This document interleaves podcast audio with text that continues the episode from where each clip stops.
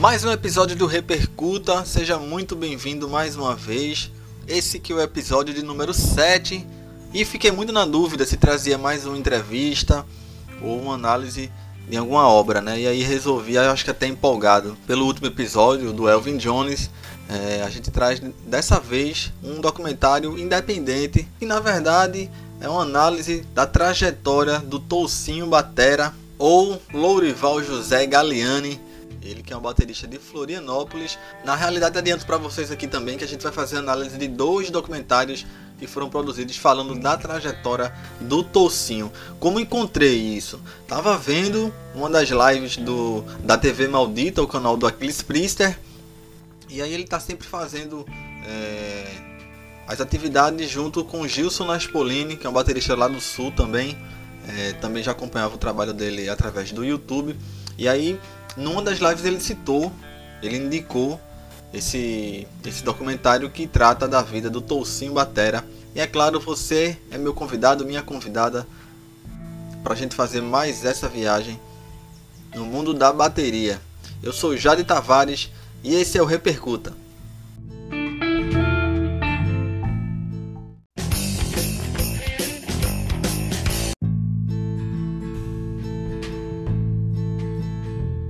Lorival José Galiani, o Toucinho Batera, é nativo de Florianópolis e começou a tocar ainda muito jovem. Autodidata e com mais de 45 anos de carreira, ele iniciou a, sua, a sua trajetória em Florianópolis mesmo, tocando em cabarés, discotecas e também em gafieiras, e depois se mudou para São Paulo, onde lá tocou com vários ícones da música popular brasileira que a gente vai detalhar mais na frente. Ainda por volta dos 10 anos, ele começou a tocar em gafieiras, como eu já falei, e se destacou bastante por sua sensibilidade, criatividade e também a própria facilidade em pegar logo as músicas e aprender os ritmos. E também nesse mesmo período, logo no seu início é, na música, ele também chegou a tocar é, aos 12 anos em bandas de circo que visitavam a cidade na época. Ele também participou da band show da, da Polícia Militar de Santa Catarina e isso ainda antes dos 20 anos de idade. Aos 19 é quando ele ruma para São Paulo e acaba participando das bandas de vários ícones da música brasileira, como Eduardo Araújo, Fafá de Belém, Nelson Ned, Peri Ribeiro e, também o César Camargo Mariano. O próprio Toucinho também explica que essa ida para São Paulo, a decisão foi tomada exatamente no intuito de poder tocar coisas mais elaboradas. A última atualização que vi é, dizia que o Tocinho residia em Lagoa da Conceição, o nome da sua cidade, onde ainda continuava tocando e, enfim, mexendo com música de, de alguma forma.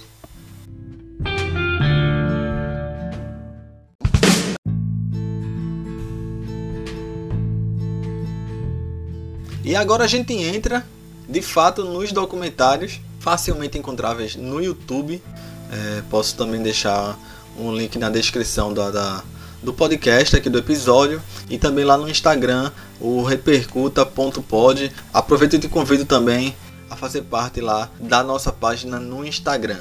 O primeiro documentário se chama Sistema de Animação, ele é de 2009. É um documentário que foi produzido entre 2003 e 2009 e de forma independente.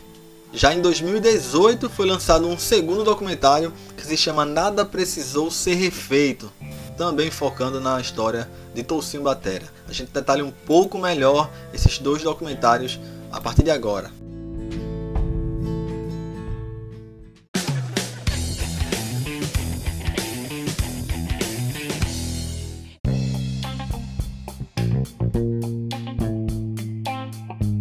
Sistema de animação acompanha Toucinho durante um ano, tanto na sua vida pessoal como também no contato com a música, trazendo à tona os pensamentos e reflexões do baterista. O documentário tem 80 minutos e é dirigido por Guilherme Ledoux e Alan Langdon. E aí eu já confesso para você que a gente vai misturar um pouco aqui as histórias dos dois documentários, porque faz muito sentido. Ela meio que trata dessa, é, dessa trajetória de Toucinho tanto na, na, na sua vida pessoal mesmo e também a trajetória musical. Até porque o Nada Precisou Ser Refeito, o documentário de 2018, também tem os mesmos diretores e produtores. Ele que conta com 105 minutos, é um pouco mais longo né, do que o sistema de animação. E aí o Nada Precisou Ser Refeito é um pouco mais movimentado no sentido de que acompanha a Toucinho Trio, é uma banda que foi, que foi formada pelo Toucinho Batera e que levou música instrumental e o próprio documentário Sistema de Animação, o primeiro, para seis cidades de Santa Catarina. E inclusive é, nos shows ele meio que, é, se você assistir, você vai perceber, no nada precisou ser refeito, que era meio que um espetáculo em, três partes. Um trecho em que o Tocinho meio que abria para, para o público, meio que uma palestra mesmo. A própria exibição do sistema de animação e também, é claro, o show com a Tocinho Trio. E o show contava tanto com músicas autorais como também releituras e enfim, performances de outros artistas, como Hermeto Pascoal, Mongo Santa Maria e também Charlie Parker. O sistema de animação foi premiado, venceu o Grande Prêmio Filme Livre do Rio de Janeiro em 2009, um grande feito para uma obra independente.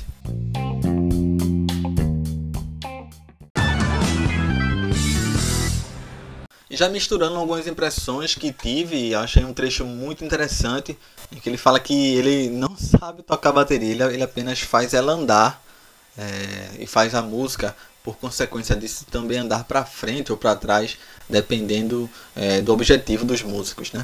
É, outra coisa que me chamou atenção é que ele cita um dos primeiros artistas em que em que ele se inspirou para poder tocar, enfim, em que despertou esse interesse dele para música e para bateria apesar dele ser do sul de Florianópolis, a gente está num país continental, ele, o primeiro artista que ele viu e que ele chamou atenção para se envolver com música foi exatamente Jackson do Pandeiro, do outro extremo do país, né? No estilo do Dolcinho a gente percebe bastante fusões entre samba e jazz e também alguns ritmos nordestinos, principalmente maracatu.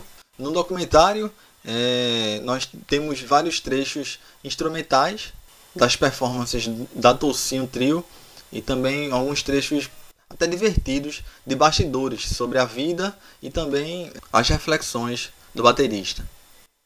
E ele é muito irreverente, bem brincalhão também, inclusive alguns temas até pesados, como o convívio dele com, é, com sua história familiar, o convívio com o pai. Ele, ele trata até de forma leve uma história que de certa forma é bem, é bem pesada e, e, e ainda mais para uma criança na época, né? Eu assisti no sentido que, que muitas coisas, é, muitas vivências, experiências que ele poderia ter tido ainda enquanto criança, ele, ele foi limado disso, de certa forma.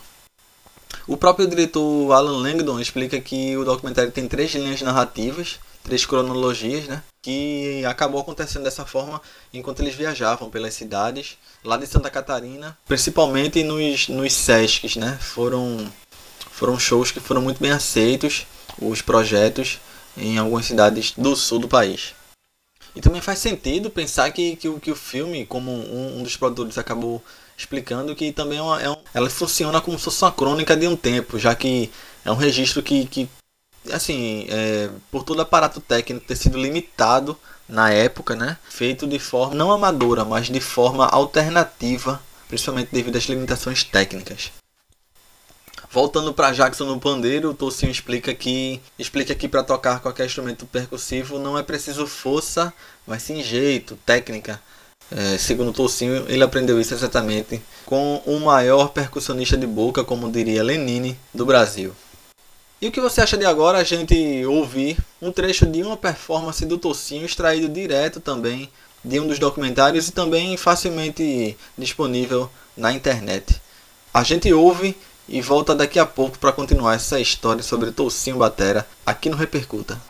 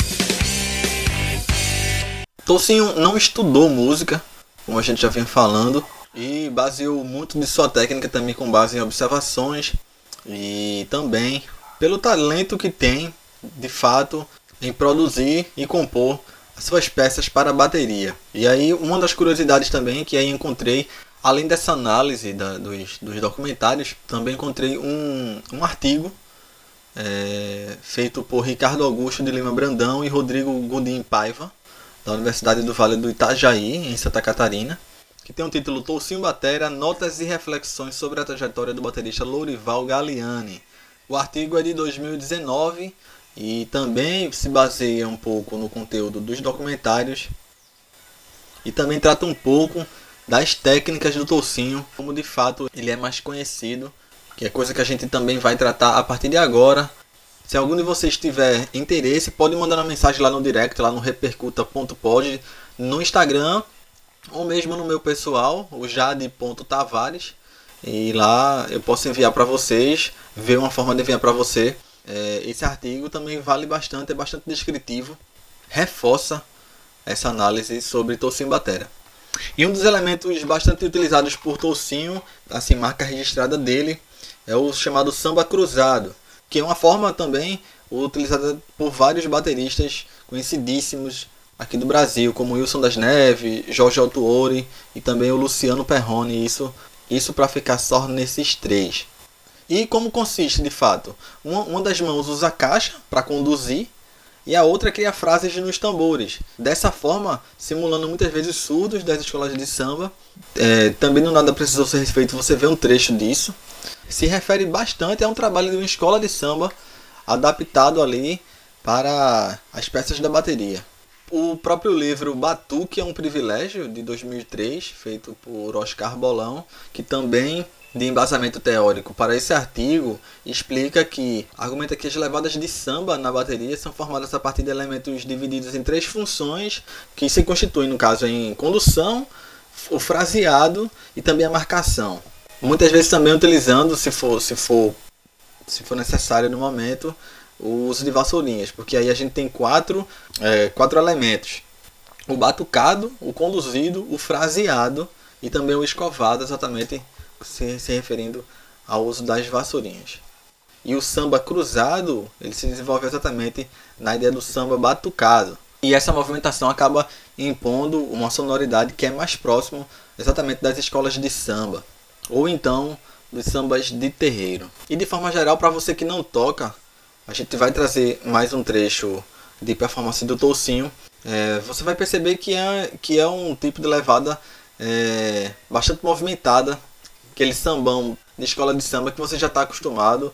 Já sobre a marcação dos pratos, Toucinho tem um, tem um modo peculiar de tocar também, porque ele usa andamentos rápidos, principalmente no samba, né?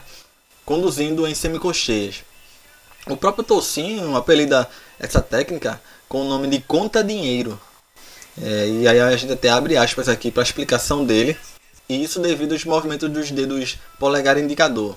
Então ele diz: Então é o seguinte, Encostou o indicador no polegar, fez uma cócega, já está contando alguma coisa. Não sei se é dinheiro ou se é tempo. Então a mesma coisa é a baqueta. No que você vai movendo o indicador com o polegar, a baqueta vai impulsionando, entende? Porque um baterista que nem eu, magrinho, fraquinho, como é que vai ter resistência para tocar naquela velocidade? Aí eu comecei a contar dinheiro, notinha pequena, é claro.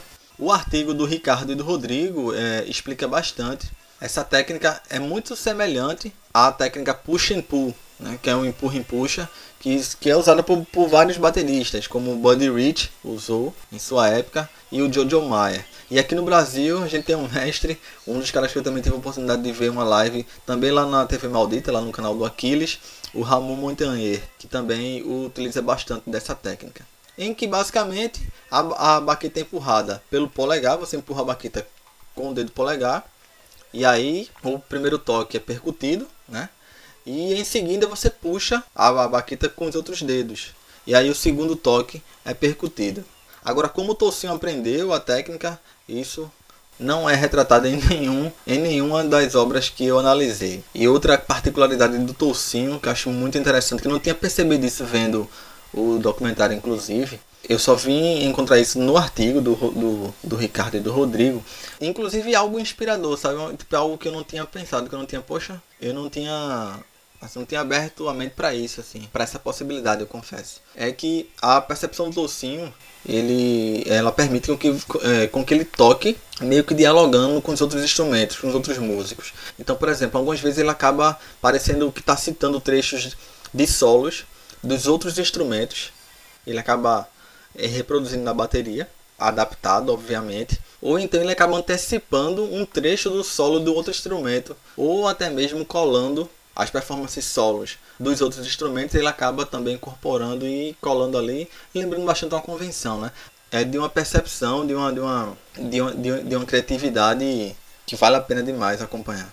E o Tocino também se vale, é claro, de se apropriar de técnicas e outros elementos que são usados por outros bateristas que ele incorpora ali na performance dele, na técnica dele e acaba adaptando. Outra característica como músico é a presença da polirritmia você que escutou o último episódio sobre Elvin Jones já está sabendo o que é, aprofundou um pouco mais você que já conhece. O elemento de polirritmia que o Tocinho também traz e a gente ouve também, a gente vai perceber isso é, nas performances dele. Mais especificamente com relação à polirritmia, resumindo de forma simplista até, no artigo você encontra um trecho dessas oscilações na performance do Toucinho, mas de forma geral, em músicas que são tocadas em compassos ternários, o Toucinho acaba impondo uma desproporção entre os compassos 2 e 3. Isso é muito interessante de você ir ouvir um pouco da, da, da performance, principalmente ao vivo dele, que está presente nos documentários. E também, para você que lê partitura, você pode procurar esse trecho, está presente também no artigo.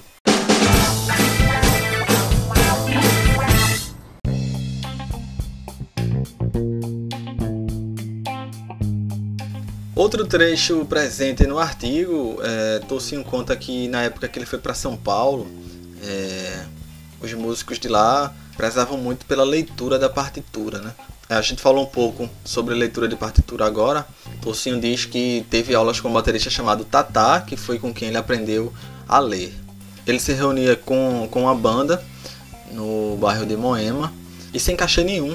Ele apenas ia como forma de desenvolver a leitura. E depois ele começou a trabalhar num taxi dancing com, com orquestra. E aí os músicos por lá tocavam sem ensaio, apenas guiado por partitura e lendo de uma tacada só pela primeira vez.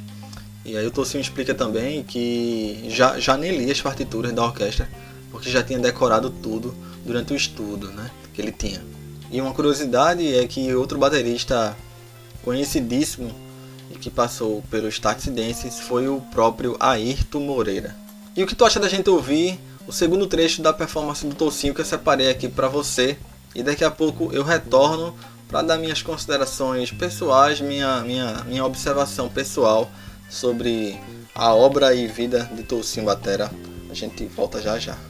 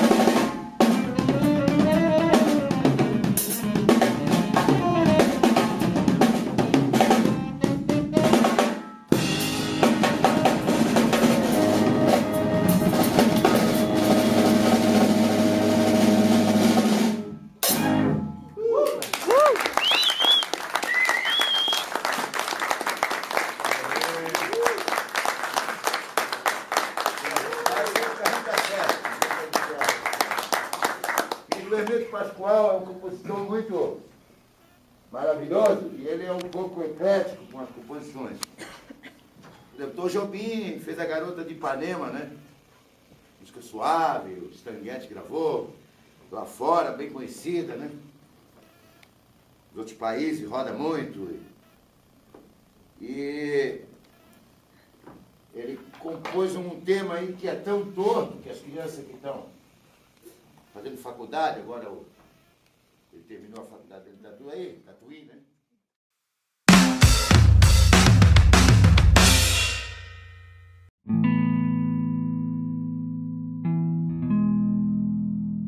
E para encerrar mais esse episódio do Repercuta, Já vou agradecendo aqui de antemão a tua presença, você que chegou até aqui. Queria saber de você também o que você achou desse episódio e se tiver assistido os documentários sobre o Toucinho ou lido o artigo também, deixa a tua opinião na página do Instagram, o arroba repercuta.pod.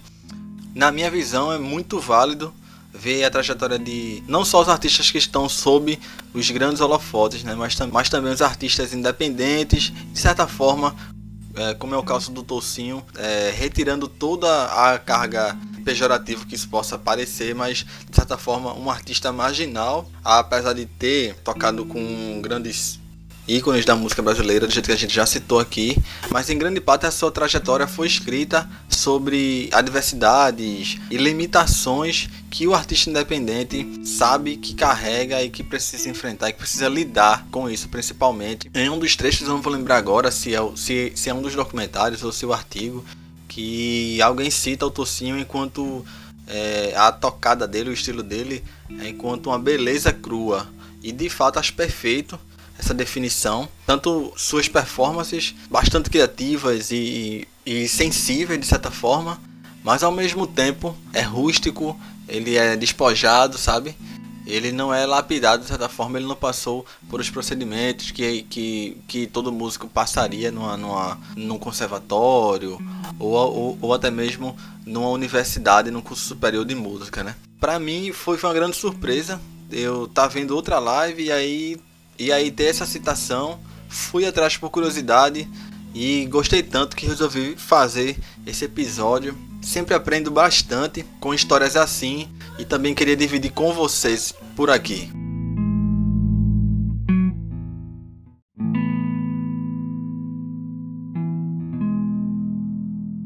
E por último, aquele recado de sempre.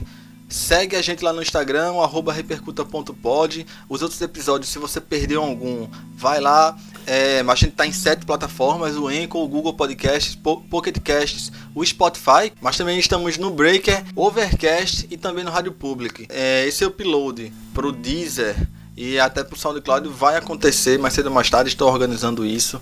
E, mas é isso. Por enquanto, essas sete plataformas e, claro, os conteúdos exclusivos lá do Instagram. Agradeço a tua presença mais uma vez. Tá sendo um prazer produzir tudo isso aqui. A gente se escuta no próximo Repercuta. Um forte abraço a todos.